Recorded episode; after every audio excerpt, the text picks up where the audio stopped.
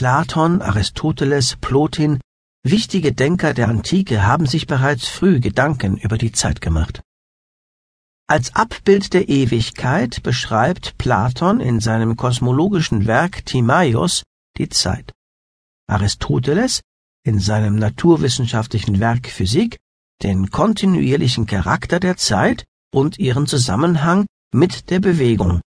Und Plotin entwickelte in seiner Schrift Enneaden die Vorstellung, dass die Zeit nur von der Ewigkeit erklärbar sei.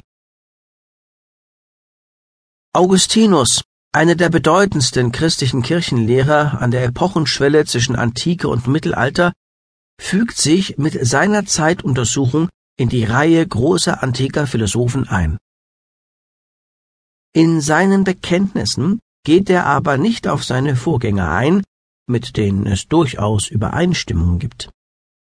Sie finden sich in den Gedanken, Zeit als Bewegung aufzufassen aber Bewegungen nicht Zeit zu nennen. Unterschiedliche Auffassungen finden sich in der Vorstellung, dass die Zeit von der Seele abhängig ist oder Plotins Überlegung, Zeit als Bild der Ewigkeit aufzufassen. Platons, Aristoteles und Plotins Gedanken über die Zeit sind in ihren jeweils naturwissenschaftlichen Schriften festgehalten.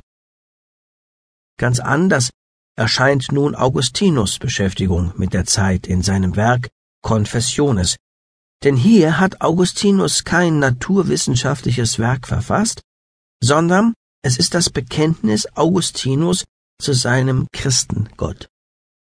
Die Schrift ist ein Hymnus an die Barmherzigkeit und die Güte seines Gottes. Es ist geradezu ein bekennendes Reden vor Gott, zu Gott und mit Gott. An die Gnade Gottes richtet sich der nach Augustinus öffentliche Beichte seines Lebens mit allen seinen Verfehlungen, Sünden, Abirrungen und Verbrechen. Durch seine Selbstbezichtigung und Selbstanklage meinte Augustinus die Erlösung durch Gott zu erreichen. Dieses Ziel war seiner Meinung nach nur in Demut vor Gott und durch die Gnade Gottes zu erreichen. Eine Vorstellung, die den antiken Philosophen fremd war. Daher tadelt Augustinus zum Beispiel Platons Stolz auf dessen gefundene Wahrheit und die Idee des Guten, denn das mangelnde Eingeständnis in eigene Verfehlungen wären es gewesen, die Platon hinderten, das eigentliche Ziel, nämlich an der Weisheit Gottes teilzuhaben, zu erreichen. Augustinus geht es demzufolge mit seinen Bekenntnissen nicht um die Erstellung seiner Autobiografie, obwohl er markante Punkte seines Lebens anspricht.